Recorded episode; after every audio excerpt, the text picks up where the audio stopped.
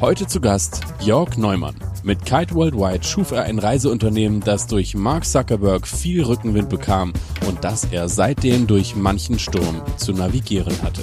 Ich bin schon oft in meinem Leben ordentlich auf die Fresse gefallen und ähm, ich lasse mich davon nicht wirklich entmutigen. Man muss ja immer nur einmal mehr aufstehen, als man hinfällt und dann hat man schon gewonnen. Und deswegen, ich sage mir dann immer, gibt's nächstes Mal gibt's auf, aber dieses Mal stehst du noch auf. The Turnalist. Unternehmerisch von Mensch zu Mensch. Der Turnbull Podcast.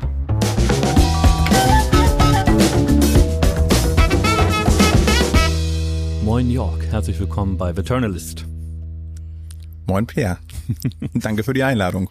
Jörg, wir wollen heute sprechen über deine Reise als Unternehmer, als Reiseunternehmer sogar. Aber bevor wir sozusagen auf die gegenwärtigen Herausforderungen der Tourismusbranche zu sprechen kommen, möchte ich erstmal mit dir so ein bisschen den Blick in die Vergangenheit richten. Wie hat's eigentlich alles bei dir begonnen? Und sag mir doch mal vielleicht an der Stelle, was warst du damals für ein Schüler? Warst du eher so äh, Mathematik und äh, Geografie, Deutsch oder sogar Sport? Was war so da dein, dein Schwerpunkt?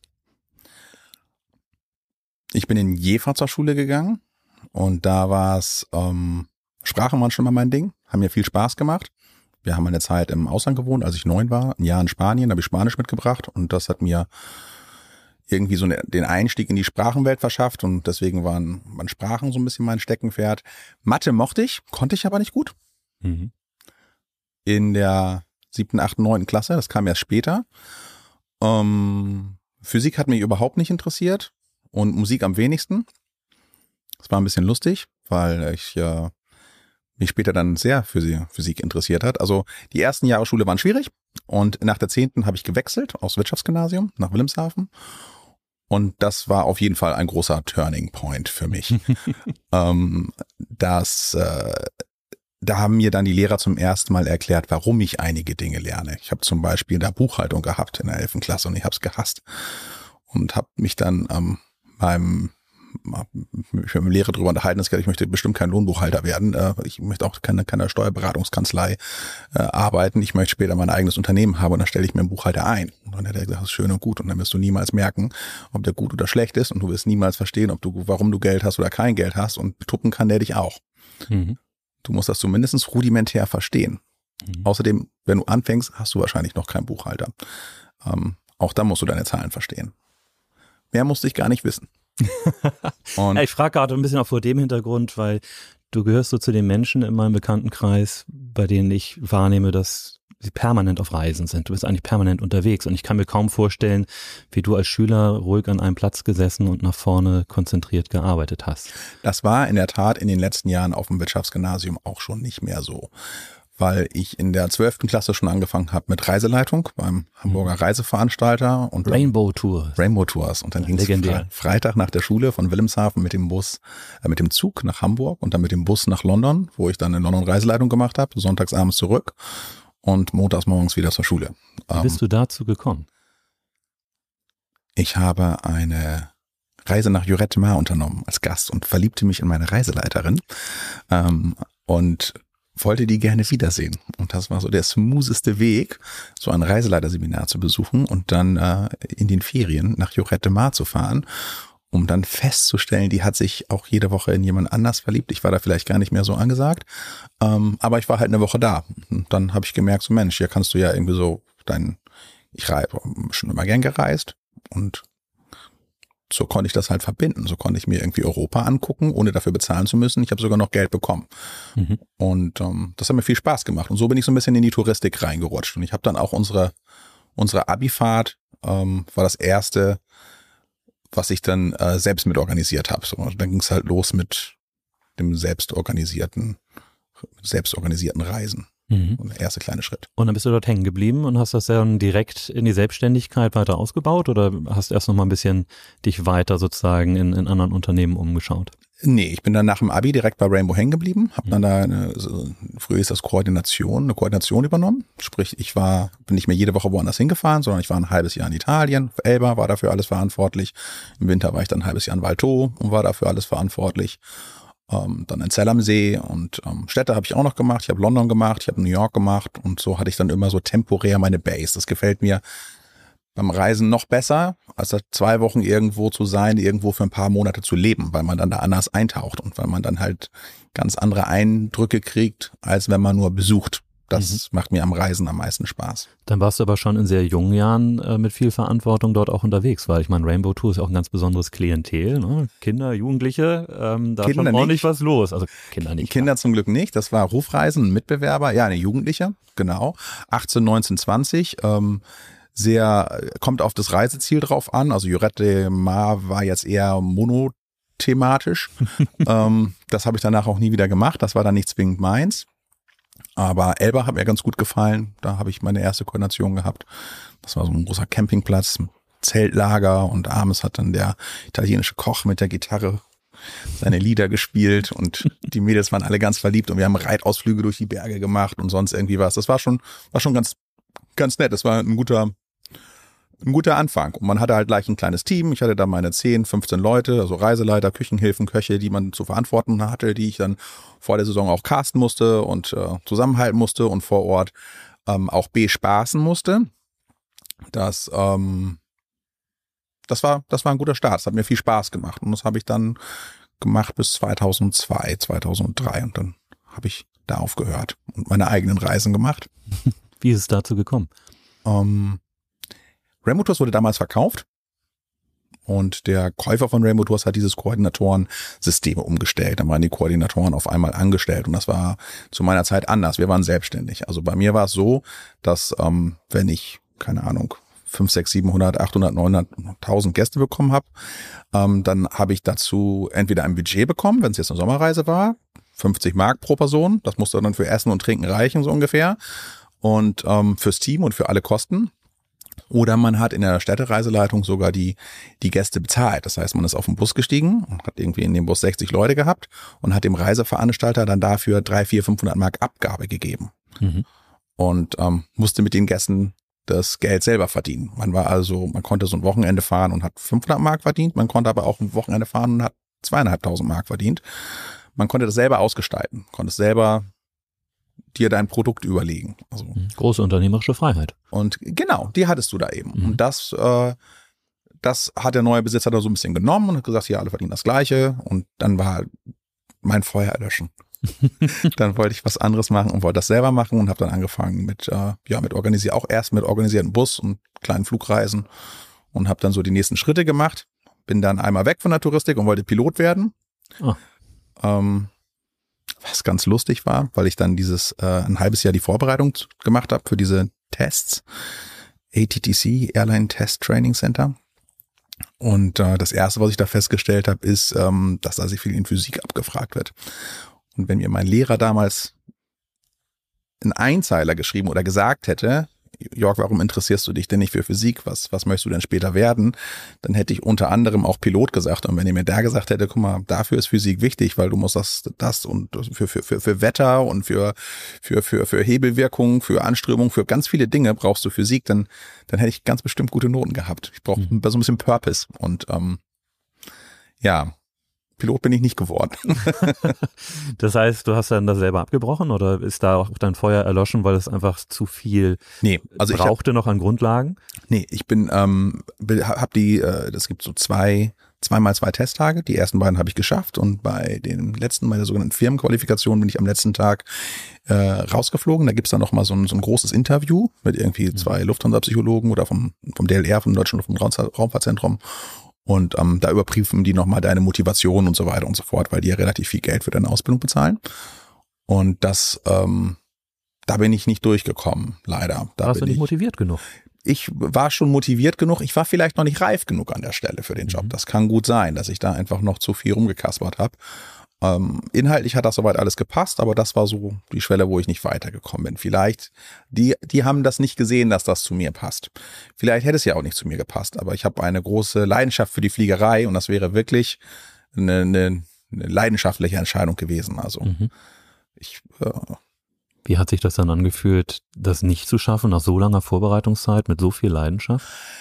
Ist ja schon ein herber Schlag ins Kontor. Ja, aber das ähm, bin ich schon gewohnt. Ich bin schon oft in meinem Leben ordentlich auf die Fresse gefallen und ähm, ich lasse mich davon nicht wirklich entmutigen. Man muss ja immer nur einmal mehr aufstehen, als man hinfällt und dann hat man schon gewonnen. Und deswegen, ich sage mir dann immer, gibt's nächstes Mal gibst du auf, aber dieses Mal stehst du noch auf. Und mhm. Wo, woher kommt diese Überzeugung? Ist das so in die Wiege gelegt worden oder ist, hat sich das aus der Erfahrung herausgebildet? Nö, das war eigentlich so der harte Weg, das zu lernen. Ähm, das, also bei der Reiseleiterei zum Beispiel hatte ich mal ein Unwetter, wo ich irgendwie, keine Ahnung, all das, was ich zwei Jahre lang verdient habe, verloren habe. Dann 2002 das extreme Hochwasser, wo mir viel ähm, durch die wo ich einen etwas größeren Schaden hatte.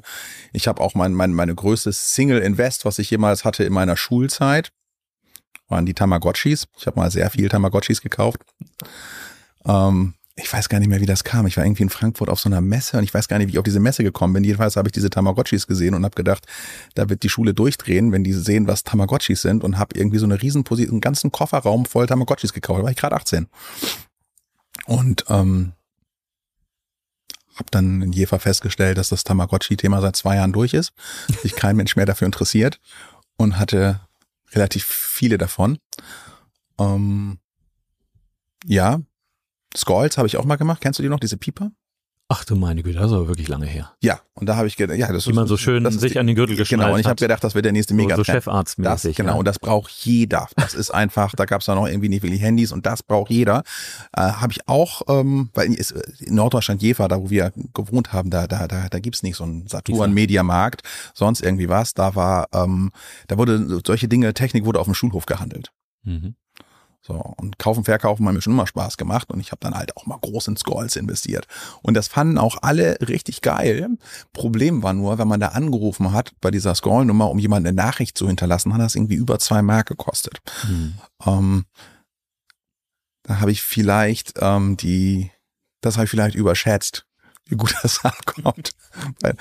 Das habe ich, ich, ich habe auch noch welche davon. Ich habe noch Tamagotchis und Skulls. Die sind Also heute wahrscheinlich richtig ich, wertvoll. nee, ich gucke immer alle paar Jahre, ob das kommt, ist nicht so. Es Ist halt immer noch Schrottwert.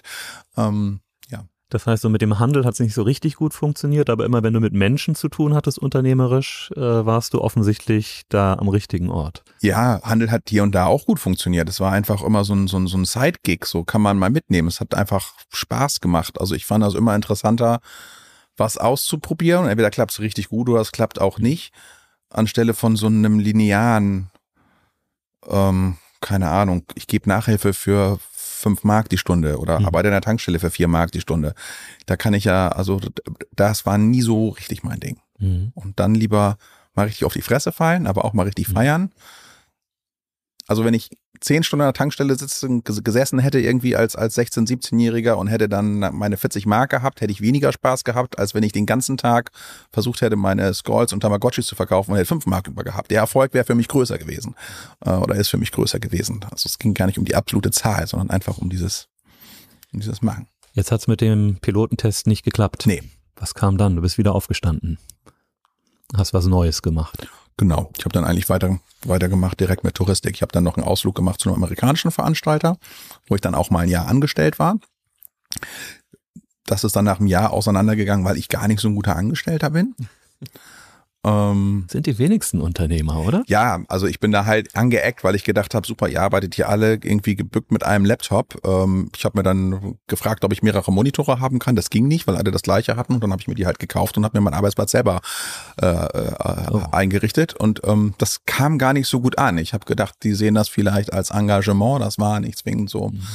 Bring Your Own Device war damals auch noch nicht Firmenphilosophie wahrscheinlich. Nee, es war ja auch echt nur, also genau wie mit, also ich konnte mit einigen Sachen nicht so gut leben, vielleicht, wo ich nicht so anpassungs- und leidensfähig bin. Wir hatten irgendwie einen Abteilungsdrucker, der war irgendwie am Ende vom Flur und musste, wenn man was gedruckt hat, irgendwie gefühlt immer drei Minuten gehen. Es waren wahrscheinlich nur 30 Sekunden, aber ich fand das so extrem sinnlos.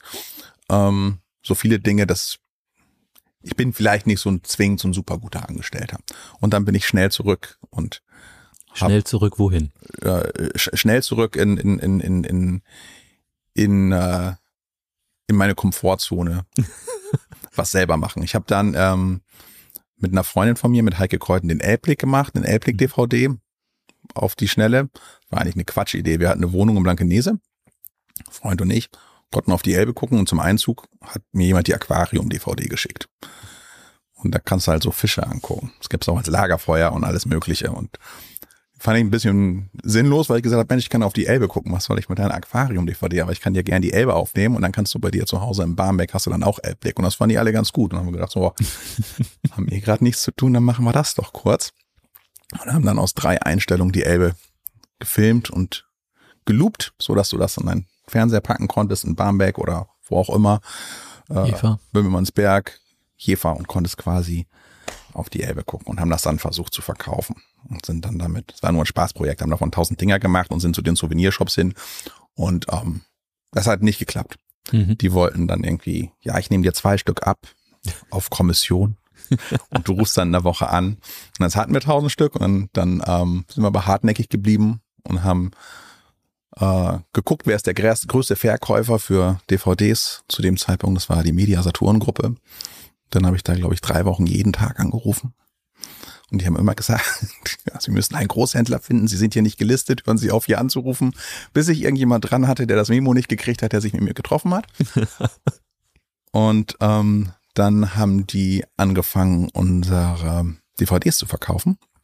Wir haben dazu eine vernünftige Geschichte erzählt. Und das war dann sehr erfolgreich. Wir waren dann hier im Norden bei Mediamarkt Saturn neun Wochen lang unter den Top-Selling 10 DVDs und haben nachproduziert wie Sau und haben irgendwie viel Presse gekriegt und das war super. Es war so ein Sidekick, nichts Großes, aber es hat viel, viel Spaß gemacht. Ja, das sieht man dir an. Ja, das war, das war echt cool. Aber du bist dann tatsächlich wieder ähm, ja in die Touristikbranche zurück, in die Selbstständigkeit. Wie, wie ist es dazu gekommen?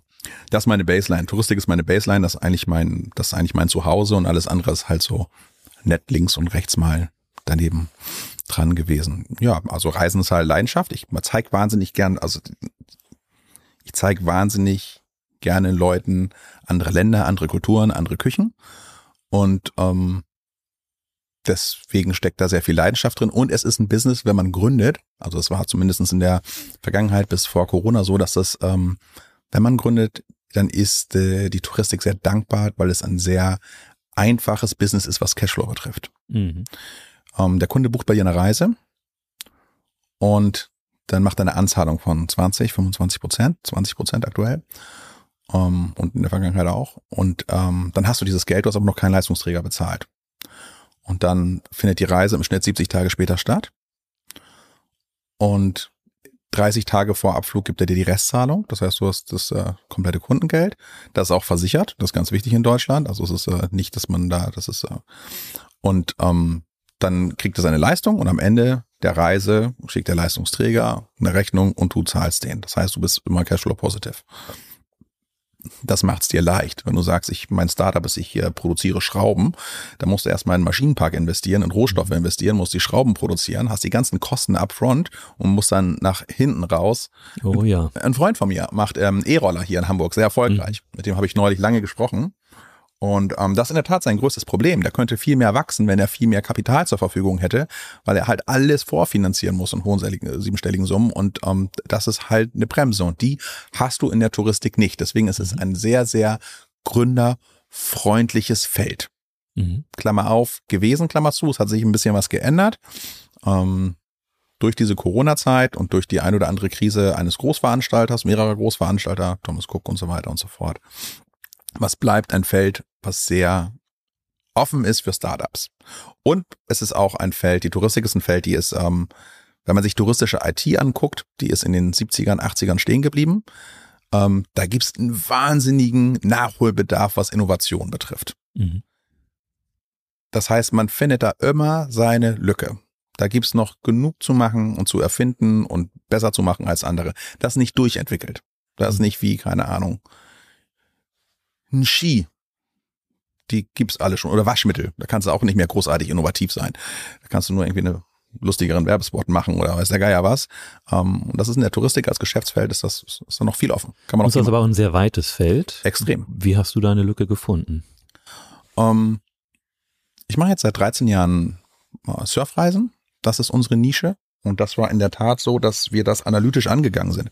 Uns überlegt haben, ähm, wo ist noch, ich habe es mit einem Freund zusammen gegründet, wo ist, wo ist noch, wo ist noch, wo ist noch Platz?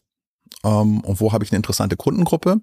Idealerweise mit irgendwas, mit dem wir uns selber schon beschäftigt haben. Wir haben irgendwie 2001 oder so unseren ersten Kite-Kurs gemacht.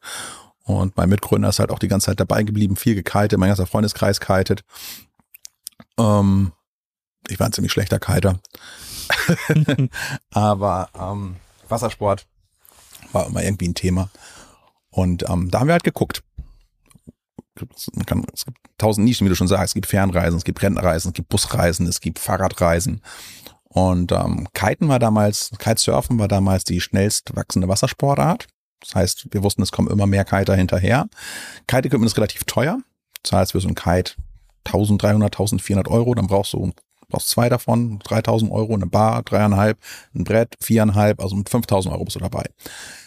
Das heißt, du hast Kunden, die grundsätzlich eine Mark mehr haben und sich deswegen vielleicht auch für andere Reisen interessieren. Und wir haben damals schon gesagt, wenn wir, wenn wir uns eine Nische suchen, muss das was sein, wo wir uns auch zu Hause fühlen. Das sollen eben keine massentouristischen Reisen sein mit 800 Zimmer Hotels und großen Reisebussen, die die Kunden am Flughafen abholen, sondern soll irgendwas Besonderes sein, irgendwas, was geil ist, was uns selber auch Spaß macht. Wo wir die Leute, das ist dieser Satz, you can only surprise people beyond their expectations, mhm. wo man eben die, den, wo man overdelivern kann. Ja, und so kamen wir dann zum Kiten, haben uns das Marktumfeld angeguckt. Das Marktumfeld bestand vor allen Dingen aus generellen Wassersportveranstaltern und Windsurf, alten Windsurfveranstaltern, ähm, die so ein bisschen in der Zeit stehen geblieben waren. Und da haben wir dann ziemlich schnell gemerkt, so, okay, das könnte unser Thema werden. Das machen wir erstmal nebenbei. Ähm, und gucken, wie weit wir damit kommen. Haben einen Businessplan geschrieben, und gesagt, im ersten Jahr hätten wir gerne ähm, 100 Gäste und 100.000 Euro Umsatz. Das hatten wir dann nach vier Wochen. Und dann wussten wir, das ist ein Case, können wir Gas geben. Es funktioniert. Okay, das war Ende April 2008, wenn das. ich mich recht entsinne. Da habt ihr gegründet Kite Worldwide. Ähm, genau, da. Ein paar Tage vor mir mit dem Business Club. ähm, da der Kite World mit der ersten Kite-Reisen 2009 live gegangen, in der okay. Tat. Wir haben das erste Jahr von 2008 bis 2009 noch Incentive-Reisen gemacht und sind mhm. dann ähm, 2009 umgesiedelt auf in, den Bereich Wassersporten, haben dann äh, im 2009 die Webseite live geschaltet, unsere erste, unsere ersten zwei Destinationen aufgemacht. Mhm. Ähm, auch anders als ein klassischer Reiseveranstalter. Wir haben unsere ersten beiden Destinationen waren Fuerteventura und Kenia. Kenia an einem Ort, wo es überhaupt gar keinen Kitesurf oder irgendwas kurz, gab. was Destinationen sind, weil das ja tatsächlich eine Besonderheit bei euch. Also ihr habt Reiseziele, aber ihr bespielt das sozusagen komplett selber. Ihr geht nicht in bestehende Anlagen unbedingt rein, sondern ihr schafft selber das, das Erlebnis vor Ort. Genau, also so da, wo wir das können. In Kenia war das so. Da habe ich jemanden kennengelernt, der hatte eine Lodge, ein Hotel am Wasser. Ähm, und hatte das Problem, dass er keine Gäste hatte, weil da immer viel zu viel Wind war. Und er ist auch nicht so ein klassischer Gastgeber. Ähm, und das war was, wo wir gesagt haben, pass auf, wir nehmen das Ding exklusiv. Wir fangen zwar gerade erst an und haben noch keine Ahnung, was wir tun. Aber lass doch mal gucken, wo uns das hinbringt und bauen da eine Kiteschule auf. So, da haben wir unsere erste eigene Kiteschule aufgebaut. Das unterscheidet uns vom klassischen Reiseveranstalter. Wir kaufen nicht fünf Leistungen ein und paketieren die und verkaufen die dann, sondern wir sind Hotelier, wir sind äh, Transferfirma, wir sind Kiteschule, alles wir sind Gastronomie und so weiter, mhm. alles in einem, so ein bisschen wie bei Tui Robinson, nur in Klitze, Klitze, Klitze, Klitze klein. Also man muss wissen, dass die Sportreiseveranstaltung ein Bruchteil ausmacht der gesamten Reiseveranstalterwelt. Mhm. In dieser Sportreisegeschichte spielt Golf zum Beispiel eine große Rolle, aber Wassersport eine ganz, ganz kleine. Und im Wassersport, das Kitesurfen, das noch kleiner. Also wir sind wirklich so eine sehr, sehr spitze Zielgruppe. Aber für die können wir dann eben auch alles bieten. Und nur für die, also so haben wir es halt aufgestellt, dass wir monothematisch sagen, darauf spezialisieren wir uns. Aber wie habt ihr diese spitze Zielgruppe gefunden? Weil man äh, hängt ja nicht einfach, äh, was ich, ein Schild draußen an die Straße und sagt, so, jetzt könnt ihr hier Kite-Reisen buchen äh, und alle rennen dir die Tür ein. Social Media. Das war die Besonderheit bei euch? Das war die Besonderheit bei uns. Ähm, gleich bei Gründung 2009. Ich habe damals sehr viel Zeit auch in New York verbracht und habe da viele Freunde und ähm, ich wusste nicht, was Facebook ist, da waren die schon lange dabei mit Social Media und Co. Und ein sehr guter Freund von mir, J. Ray Sparks, ähm, der hat damals für Comedy Central die Facebook-Präsenz aufgebaut. Und der hat mir dann geholfen, äh, ist auf die erste Kite-Reise mitgekommen, war gehuckt und hat gesagt, so Mensch, pass auf, wir machen dieses Social-Media-Ding. Mhm. Wir so, super, machen wir was ist das? Wo funktioniert das? Wie funktioniert das? Ähm, Und ähm, dann hat er uns so die Prinzipien erklärt davon und hat mit uns die ersten Kampagnen gemacht und haben wir gemerkt, so okay, so kann man wirklich ähm, an seine Kundengruppe rankommen, weil man ganz, ganz spitz filtern kann, wen man bespielen möchte mit Inhalten. Und dann haben wir uns komplett auf Facebook gestürzt, dank J-Rays Hilfe und sind da sehr schnell sehr erfolgreich geworden. Also wir waren in den Jahren 2010, 2011 der mit Abstand erfolgreichste Reiseveranstalter, nicht im Wassersport, sondern allgemein auf Facebook. Wir waren wow. größer als, wir als klitzekleiner Popelveranstalter waren größer als TUI, Neckermann und AIDA zusammen. Ähm, und äh, weil wir halt diesen Wissensvorteil hatten aus äh, durch Jerry und Co. Ähm, und bei den anderen lief das noch komplett unterm Radar, diese Social Media Geschichte. Und dann haben wir dafür relativ viel Presse bekommen um, 2012 waren wir dann Best Practice von Facebook für um, Reiseveranstalter. Also seid ihr sogar Mark Zuckerberg aufgefallen. Und da sind wir Sheryl Sandberg aufgefallen, genau. und die haben dann einen Imagefilm mit uns gedreht zusammen. Da kam dann auch Olaf Scholz zu uns irgendwie ins Büro für ein paar Stunden und ähm, relativ viel Presse. Und dann haben die das einmal ausgeschlachtet. Olaf Scholz wollte Hamburg als digitalen Standort promoten und hat das deswegen aufgenommen. Und Facebook wollte eben ähm, hat gedacht, okay, wenn wir so einen kleinen nehmen, so stelle ich mir das zumindest vor, der in dem Bereich erfolgreich ist, dann können wir ja den Großen zeigen, dass das Sinn macht und dann lassen die auch Anzeigengelder bei uns. Mhm. Und so war es dann ja auch später, haben ja die großen Konzerne, haben halt inzwischen riesengroße Fanbases, ähm, die sie sich erkauft haben. Aber zu dem Zeitpunkt hat uns das einen Wettbewerbsvorteil verschafft und das war auch eine klare Marketingmaßnahme, weil ähm, ich glaube, die größte Facebook-Gruppe weltweit fürs Kitesurfen waren damals irgendwie sieben oder acht oder neuntausend Leute. Und wir haben gesagt, so, okay, wenn wir richtig Gas geben, dann können wir das dieses Jahr erreichen. Und dann könnten wir sagen, wir sind die größte Kitesurf-Community der Welt auf Facebook. Mhm. Und das haben wir dann gemacht. Und so, das hatten wir dann eben auch, konnten wir auch an der Werbung aufnehmen. Du hast ganz, du hast ganz oft das Problem, gerade in der Reiseveranstaltung, wo die Leute das Geld eben vor der Leistung geben, dass sie dir vertrauen müssen. Wenn sie sagen, ich gebe dir jetzt 3000 Euro für eine Reise, ich kenne dich gar nicht, wer bist du überhaupt? Die habt ihr erst letztes Jahr gegründet.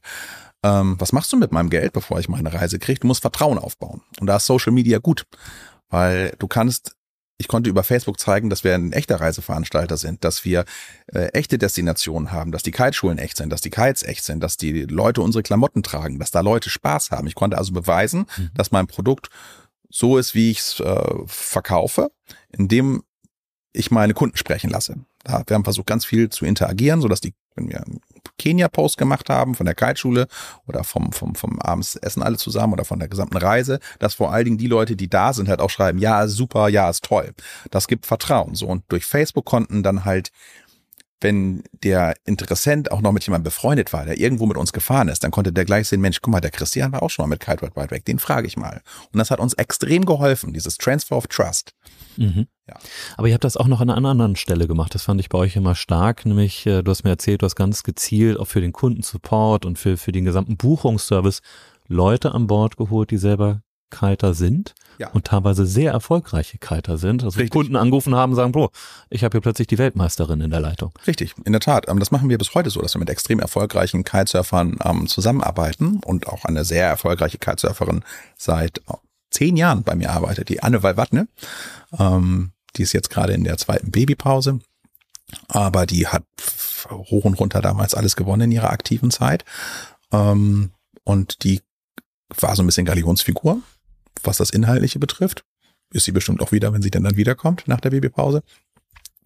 Und äh, in den Destinationen hatten wir das auch. Und da kommt so ein bisschen das zu tra. Also wir machen das immer noch zum Beispiel auf den Kapverden. Da gehst du in die Kiteschule von Mito Montero. Den haben wir exklusiv.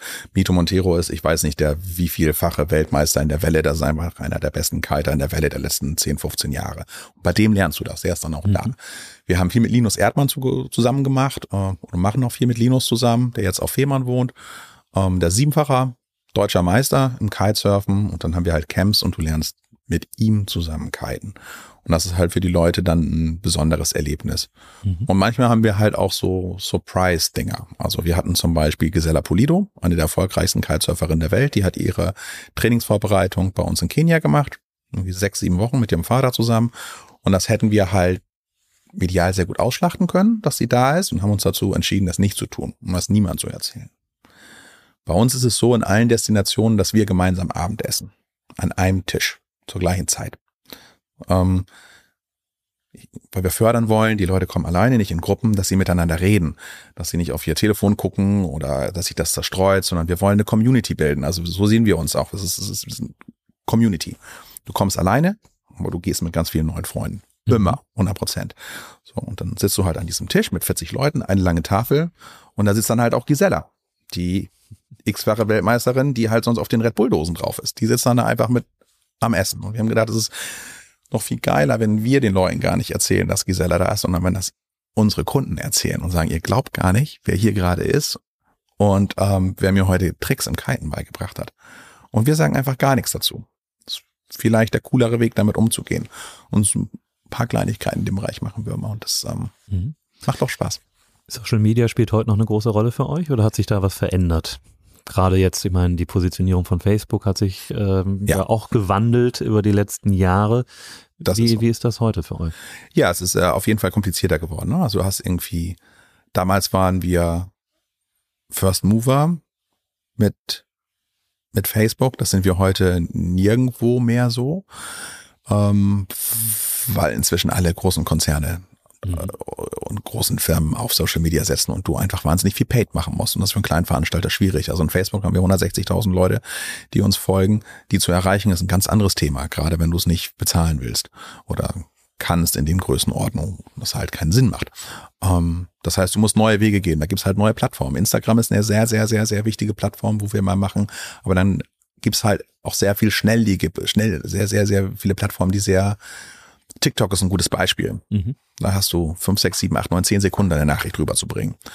Und ähm, das äh, machen wir auch noch, Social Media. Aber es ist nicht mehr so im riesengroßen Fokus, Fokus wie es früher war. Wir brauchen aber den Leuten auch nicht mehr erzählen, uns gibt's wirklich. Das glauben die uns jetzt nach der Zeit.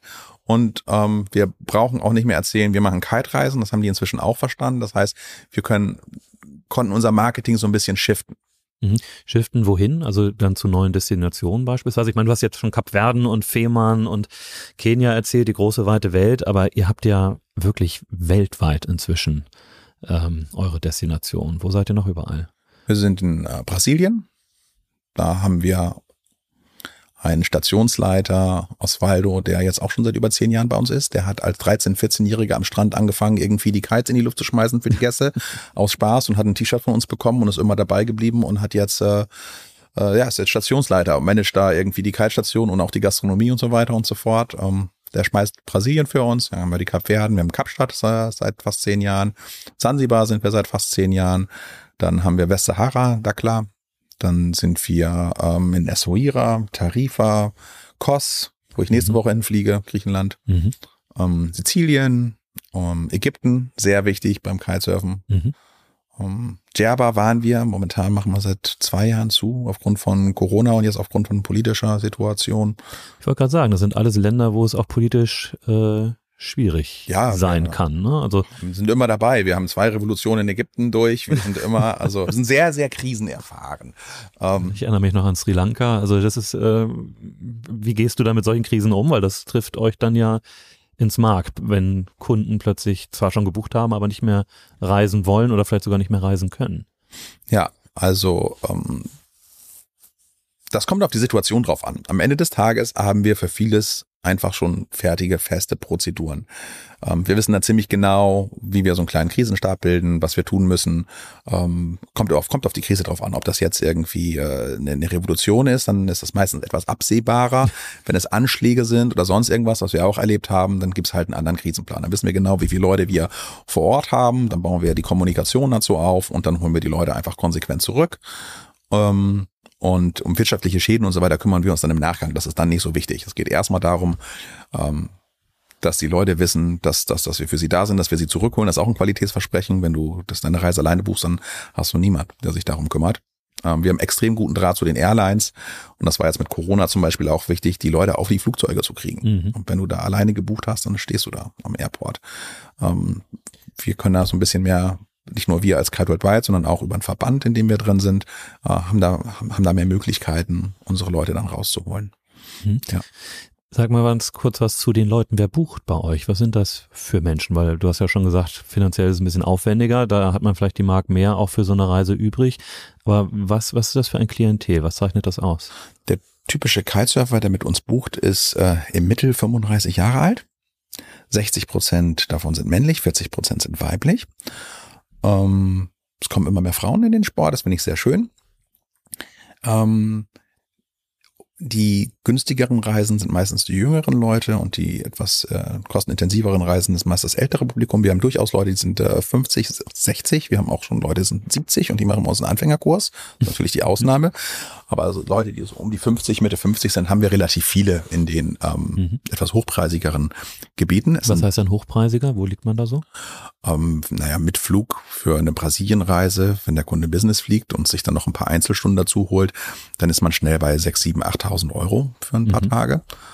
Ähm, also man kann eine Kitesurf-Reise machen mit Kurs, mit allem drum und dran für anderthalbtausend Euro. Man kann ohne Probleme eine machen für 20.000. Und wir haben auch schon deutlich, deutlich äh, teurere Reisepakete verkauft. Wir hatten einen Kunden, der hat bei uns mal sechs Monate am Stück Urlaub gebucht, ähm, weil er between the jobs war, war ein Stammkunde, ist immer mit uns gereist und hat gesagt so, hey, ich habe sechs Monate Zeit, ich habe ein Budget, ich will gar nicht wissen, wo es hingeht. Ihr bucht mir das und ihr sagt mir einfach immer 24 Stunden vorher Bescheid, wenn ich irgendwo anders hinfliege und da habe ich voll Bock drauf. Und ähm, sowas macht dann halt auch richtig Spaß zu organisieren. Ähm, wir haben an Kunden, wir haben Berufsgruppen, die, die eher zum Kiten neigen. Das sind Mediziner, ah. relativ viele Mediziner, relativ viele Piloten, relativ viele Unternehmer. Mhm. Ähm, das Kitesurfen ist ein bisschen wie das Golfen. Früher ist das neue Golfen. Also es gibt auch sehr viele Business Meetings, die früher den Golf-Hintergrund hatten, die jetzt den äh, Kite-Hintergrund haben. Wir haben 2019 zum Beispiel kurz vor Corona Cut and Kite gemacht. Cut and Kite? Ja. Was muss ich mir darunter vorstellen? Ähm, das war eine Konferenz von, ich glaube, 30 Schönheitschirurgen. Ähm, das war in St. Peter-Ording. Da haben wir auch ein tolles Logo noch irgendwie mit Kite, Cut and Kite. Das waren dann zwei, wie diese Sansibar-Schwerter über dem Kite, aber nicht als Schwerter, sondern als zwei ähm, Skalpelle. Und ja, da gab's dann vormittags die Breast Session, da ging es dann um Brustimplantate, danach zwei Stunden Kitesurfen mit Linus Erdmann, dem deutschen Meister. Danach gab's dann die Lip Session und äh, abends gab's dann noch eine Kite-Session. Früher hätte man das im Rahmen von Golf gemacht, heute macht man das im Rahmen vom Kitesurfen. Es gibt den, äh, ich weiß nicht, ob es den noch gibt, aber den gab's sehr lange, den äh, Founders Kite Club, wo sich eben äh, Unternehmer und Gründer getroffen haben und viele Leute den Exit gemacht haben und dann drei, vier Termine im Jahr hatten irgendwo auf der Welt und irgendwie mhm. Business gemacht haben und eben mal gekitet sind. Und das gibt's auch als großes Format. Ähm, äh, Mai Tai von Susi Mai und Bill Tai, die das viel auf Necker Island gemacht mhm. haben. Äh, das Event mit ähm, Richard Branson zusammen, der auch sehr kite verrückt ist. Und da treffen sich diese Leute und tauschen sich aus. Also ein bisschen wie das Golfen auf dem Wasser. Ja, schönes ähm, Bild. Ja. Jetzt hast du eben schon über Krisen gesprochen, wo du sagst, du hast quasi die Blaupause für den Umgang mit terroristischen Anschlägen oder Revolutionen schon in der Schublade. Und dann kam die Pandemie. Da gab es mit Sicherheit keine Blaupause, Richtig, oder? da habe ich jetzt so, also es gab so, es gibt immer so, es gibt immer was Neues, ne? Also dieser Vulkanausbruch war zum Beispiel was Neues. Wir haben, what? okay, ja, und dann kam diese Pandemie. Der isländische Vulkan. Und genau. Ja. Und ich, äh, Kannst du den Buchstaben Nein, ich kann den nicht mehr. Ich, ich habe gerade ganz kurz versucht, aber nur gedanklich. Ich ja, ich auch. Ähm, gar nicht aussprechen, dieses Wort. Besser, also dieser große Vulkan. Ja. Ähm, und dann kam die große Pandemie. Äh, in der Tat, das äh, war äh, neu für die komplette Industrie. Und das mussten wir erstmal verdauen das äh, gab's gab's wenig wenig Vergleichbares. Mhm. Am Anfang wusste man ja noch gar nicht, wie lange das Ganze dauert, als die ganzen Flieger gegroundet worden sind und quasi der internationale Luftverkehr eingestellt worden ist. War für uns klar, dass wir komplett in den super Krisenmodus gehen müssen und wir haben dann super schnell schon im März die kompletten Kosten maximal runtergefahren, also alles was irgendwie ging auf auf null gefahren. Ähm, hatten dann rechtlich natürlich auch noch ein paar riesengroße Probleme. Mhm. In die wirklich in, unser, in, in unserer Industrie äh, äh, verankert waren. Ähm, ich habe das ja vorhin erklärt mit den Anzahlungen von den Kunden. Ja. Das heißt, wir haben die Kundengelder, die werden aber ihre Leistung nicht bekommen. Und es gibt Leistungen, die wir anzahlen müssen, Hotels, die wir anzahlen müssen. Die sind in Panama und Panama haben wir im Übrigen auch, habe ich vorhin vergessen, auch sehr schön. Ähm, äh, in Panama oder in Brasilien haben wir Hotels angezahlt und wir müssen die Airlines sofort bezahlen. Mhm. So, und dann haben die Kunden sich gemeldet und haben gesagt, meine Reise kann ja nicht stattfinden, ich hätte gerne mein Geld zurück. Und das hätten wir sehr gerne getan. Nur, ähm, also wir haben 14 Tage Zeit, das Geld zurückzuerstatten. das Geld von den Airlines haben wir jetzt so langsam nach zwei Jahren zurückbekommen von Ja, vielen Wahnsinn. Airlines. Das heißt, ähm, wir mussten das Geld Vorfinanzieren. auslegen, Mhm. äh, was die Airlines und die Hotelpartner in den Destinationen uns nicht zurückgezahlt haben. Und das ist sehr schwierig. Also wenn du so ein, wenn ich so eine Reise mal konstruiere, so eine, so eine, so eine, so eine Panama-Reise, 4000 Euro für einen Business-Class-Flug, den hat der Kunde dann über uns gebucht und 1000 Euro für die äh, Hotelleistung. Da habe ich meinetwegen 25 Prozent Marge dran. Das heißt, ich habe 5000 Euro Paket, 250 Euro hätte ich dran verdient. Jetzt mal ganz einfach gesprochen. Ähm, jetzt kommt so eine Corona-Situation. Ich habe das Hotel in Panama angezahlt. Oder meinetwegen, das habe ich noch nicht bezahlt oder habe es zurückgekriegt, weil das ein super guter Partner ist. Ich habe die Airline bezahlt. Ähm, der Kunde will von mir 5000 Euro zurückhaben. Ich habe aber nur noch 1000. Die 4000 hat die Airline Mhm. und die gibt mir das Geld nicht wieder. Das war eine sehr schwierige Situation. Und was uns in dieser Situation massiv geholfen hat, ist, dass wir wahnsinnig viele Stammkunden haben und denen das Problem erklärt haben und gesagt haben, wir, wir können das nicht leisten, das ist unmöglich. Ähm, außer ihr helft uns und gebt uns Zeit. Und dann kam diese Gutscheinthematik. Mhm. Und die Leute haben bei uns fast alle Gutscheine genommen. Und inzwischen haben sie die auch zum größten Teil eingelöst. Und inzwischen ist alles wieder solide und super. Wir sind sehr gut durch die Krise gekommen. War am Anfang nicht absehbar, aber wir haben wahnsinnig loyale Kunden. Wir haben sogar Kunden, die darüber hinausgegangen sind. Wir hatten Kunden, die sich, die bei uns Stammkunden waren, die Angst hatten, dass wir in die Sol- Insolvenzschritt haben und sagen, ich mache alle meine Reisen bei euch, das geht nicht. Wie kann ich euch helfen? Braucht ihr irgendwas? Ähm, und versucht haben, sich aktiv da zu engagieren für den Forterhalt von Kite White White. Mhm. Das hat uns geholfen. Genau. Also war die offene Informationspolitik und die Kommunikation mit den Kunden in dem Moment das, was euch dort nicht nur geholfen, sondern vielleicht auch gerettet hat? Ja, ähm, das hat uns geholfen. Am Anfang haben wir nicht so gut so viel kommuniziert. Ähm, das äh, haben wir den Kunden dann danach erklärt. Das ist, ich jetzt mal so eine Brücke zur Fliegerei schlage. Mhm. Ähm, da gibt es die Regel Aviate, Navigate, Communicate. Und so sind wir in der Krise auch. Als erstes um die Sachlage kümmern, das Ding irgendwie am Himmel halten. Das zweite ist dann zu gucken, wo bin ich gerade, wo, fliege ich gerade hin? Mhm. Und danach fange ich dann an zu kommunizieren. Weil wenn ich mich erst um die Kommunikation kümmere und hinten das Haus abbrennt, dann habe ich nichts davon. Und deswegen machen wir das in allen Krisen so. Das ist, das ist der Ablauf. So, dass wir danach sagen, Entschuldigung, dass wir uns nicht gemeldet haben, jetzt zwei Wochen. Es ging darum, und dann haben wir, dann haben wir uns erklärt. Guck mal, nicht Pilot geworden und trotzdem viel mitgenommen aus dieser Anfangsausbildung zumindest. Ja, Wie bist du persönlich damit umgegangen? Weil das sind ja dann auch, ich sag mal, ja, unternehmerische Situationen fürs Unternehmen als solches. Du sprichst da auch immer von wir und der, der Branche. Aber für dich ganz persönlich ja auch etwas, was ich mir sehr herausfordernd vorstelle, beziehungsweise ich erinnere mich an unsere Gespräche der Zeit und den einen oder anderen Becher Rotwein. Es war sehr herausfordernd. Genau, also in der Zeit werden es dann auch eher Becher Rotwein und nicht Gläser. Also es war wirklich eine große Herausforderung. Ähm, und natürlich habe ich da große Sorgen gehabt und ähm, habe sehr viele schlaflose Nächte gehabt. Ich wusste ja auch, dass wir, also wir haben in, in der Saison in den Destinationen bis zu 100 Leute, die für uns arbeiten. Das sind Mhm. Reinigungskräfte in Brasilien, ähm, das sind Gärtner in Kapstadt. Ähm, da können die mir noch so viel äh, irgendwie äh, mit, mit, mit, mit, mit also Kurzarbeit hilft mir da nicht weiter. Das hilft mir für die 15, 20 Leute, die ich in Deutschland habe, aber es hilft mir für alle anderen nicht. Und viele Leute arbeiten da sehr lange für uns. Und da tat es natürlich sehr, sehr weh, die Entscheidung treffen zu müssen, den Leuten zu sagen, pass auf, wir können euch nicht weiter bezahlen. Mhm. Und ähm, da haben wir alles versucht, um das irgendwie zu verhindern, weil das eben auch eine große Familie war. Aber es ist halt auch die Realität, dass man dann sehr harte Entscheidungen treffen muss und dass man damit leben muss. Und ähm, das war nicht einfach. Mhm. Aber das geht halt manchmal nicht anders. Wo hast du da die Kraft hergenommen? Was ist da dein, deine Kraftquelle? Also Rotwein haben wir schon genannt, aber gibt's noch was anderes? Naja, also ich habe, ähm, meine Frau hat mich da sehr unterstützt, hat dann immer ein offenes Ohr gehabt. Ähm, äh, mein Team im Büro, auch der Dialog mit den Kunden und mit den Partnern. Also es war eigentlich eine Teamleistung, dass wir uns da irgendwie durchmanövriert haben.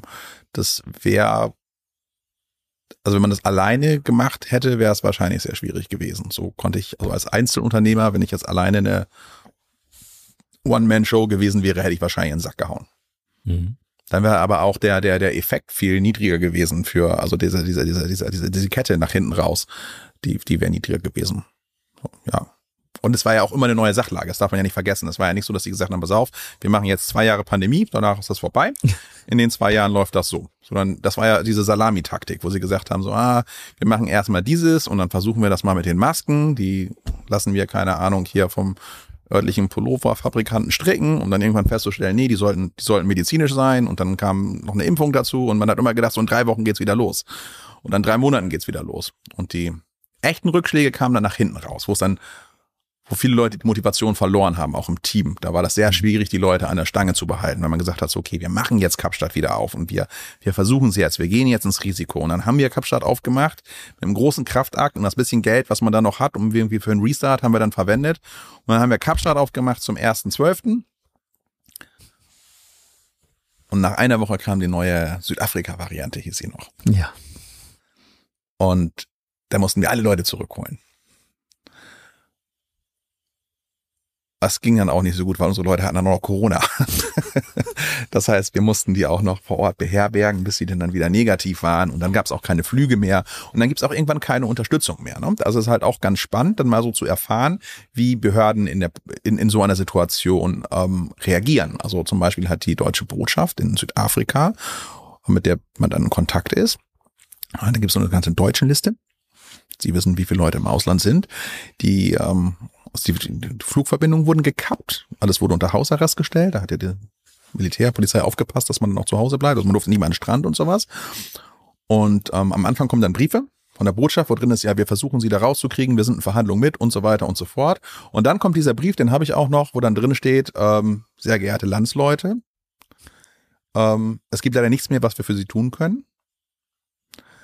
Ähm, wir haben keinerlei Möglichkeit mehr, sehen keinerlei Möglichkeit mehr, sie aus dem Land zu fliegen. Ähm, wir hoffen, dass sich das ändert. Bleiben Sie tapfer. ähm, und dann verabschieden die sich quasi erstmal von dir, bis sich die Sachlage ändert, wo du weißt, okay, jetzt bist du echt auf dich gestellt. Ja, und das war dann schwierig, auch die Leute zu motivieren, zu sagen, so wollen wir das nächste Ding aufmachen oder kommt dann wieder eine neue Variante um die Ecke. Ähm, ja. Es war schwierig, sagst du, aber das ist trotz allem probiert, bist da durch. Ja. Das ist dann ja auch Familie, das ist ja auch, das ist da auch dein Baby. So eine Firma ist ja auch irgendwie, das ist ja nicht nix, das ist ja was du, das ist dann deine Aufgabe in dem Moment. Das, mhm. Und irgendwie schafft man es ja dann auch fast immer. Bei euch hat's geklappt. Seit wann wusstest du oder hattest du zumindest so ein Gefühl dafür, ihr seid durch die Krise durch? Gab's naja, wie ich jetzt durch Gas und äh, Russland und äh, Aber wir sind noch bei der Pandemie. Richtig, also, also nach der Krise ist vor der Krise. Naja, als die ganzen anderen Länder gelockert haben, da war dann äh, relativ, da war dann Licht am Ende des Tunnels. Es gibt ja diesen schönen Satz, auch beim längsten Tunnel ist Licht am Ende irgendwann, könnte aber auch ein Zug sein. Mhm. Ähm, in dem Fall war es dann in der Tat so, dass, dass, dass ja die ganzen Reiserestriktionen aufgehoben worden sind und dann ist auch ein Nachholeffekt bei den Leuten eingetreten und dann sind sie auch gut verreist. Aber das war ja ein Sommer, wo die Leute gut verreist sind, obwohl es für die Gäste sehr schwierig war mit dem Verreisen. Also äh, die Fliegerei war ja nun nicht gerade angenehm dieses Jahr mit unendlichen Wartezeiten, mit verlorenem Gepäck, mit Hotlines, die nicht erreichbar waren.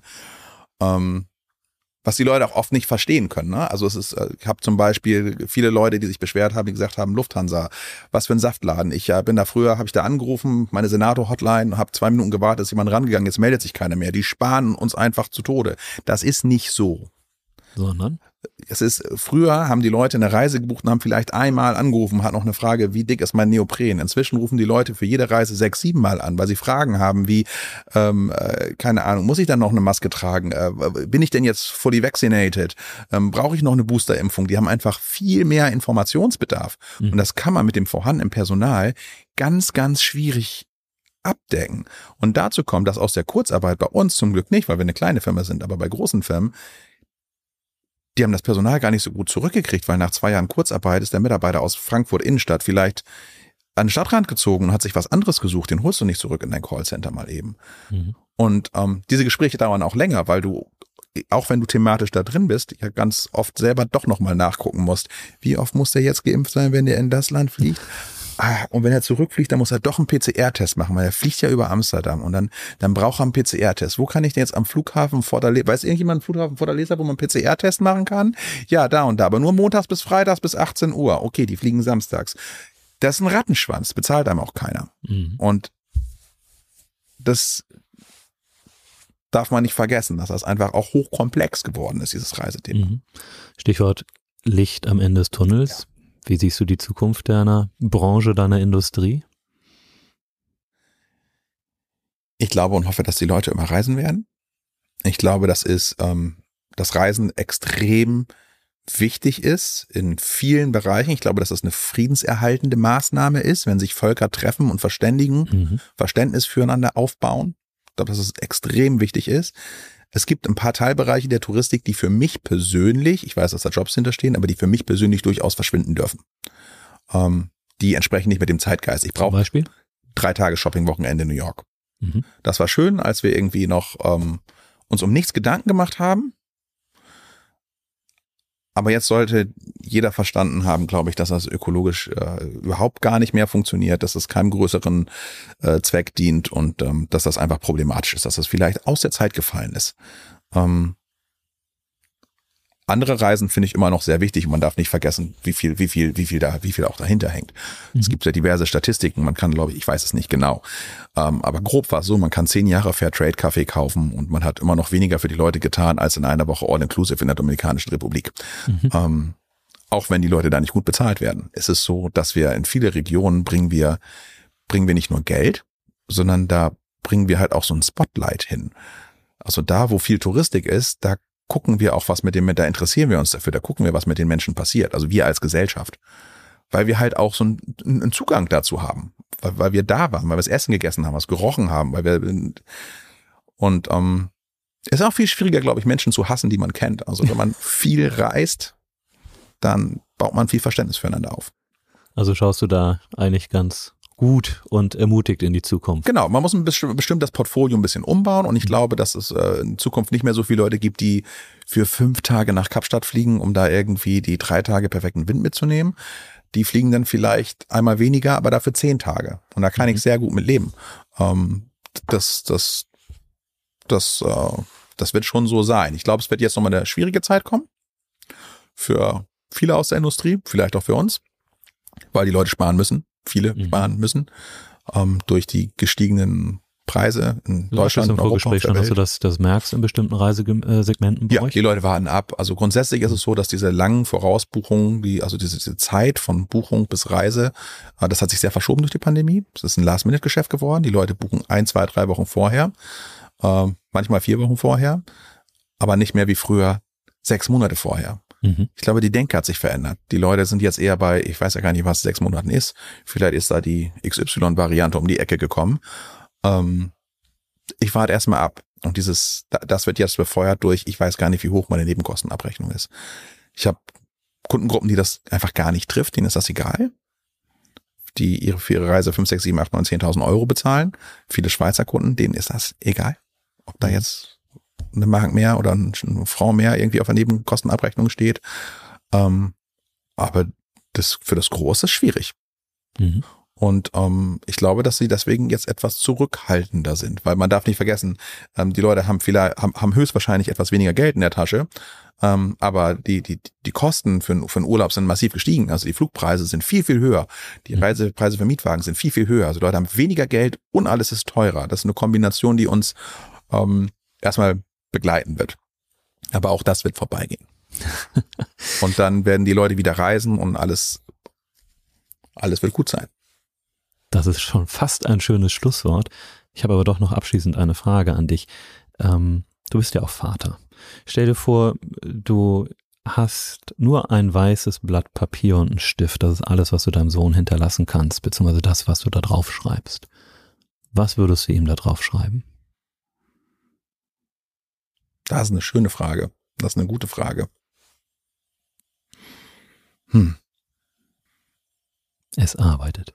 Ja, es arbeitet. Was ist meine, meine, meine, meine, meine, meine, meine Kernnachricht, äh, meine Kern und, und die in einem Satz zusammenzufassen? Also wahrscheinlich, wenn ich jetzt wirklich weiß, das ist der letzte Satz, dann ne, den ich ihm aufschreibe, nehme ich mir mehr Zeit als die zwei Minuten jetzt und etwas ähm, tiefer durchdenken. Aber was ich ihm mitgeben wollen würde oder was ich, wenn ich das zusammenfasse, dann wäre das, dass er ähm, sich selbst treu bleiben soll und versuchen soll, ein glückliches Leben zu haben, was er selbst bestimmt leben kann und dass er sich, dass er nur seiner eigenen Erwartungshaltung gerecht werden muss und nicht der Erwartungshaltung von irgendjemand anders.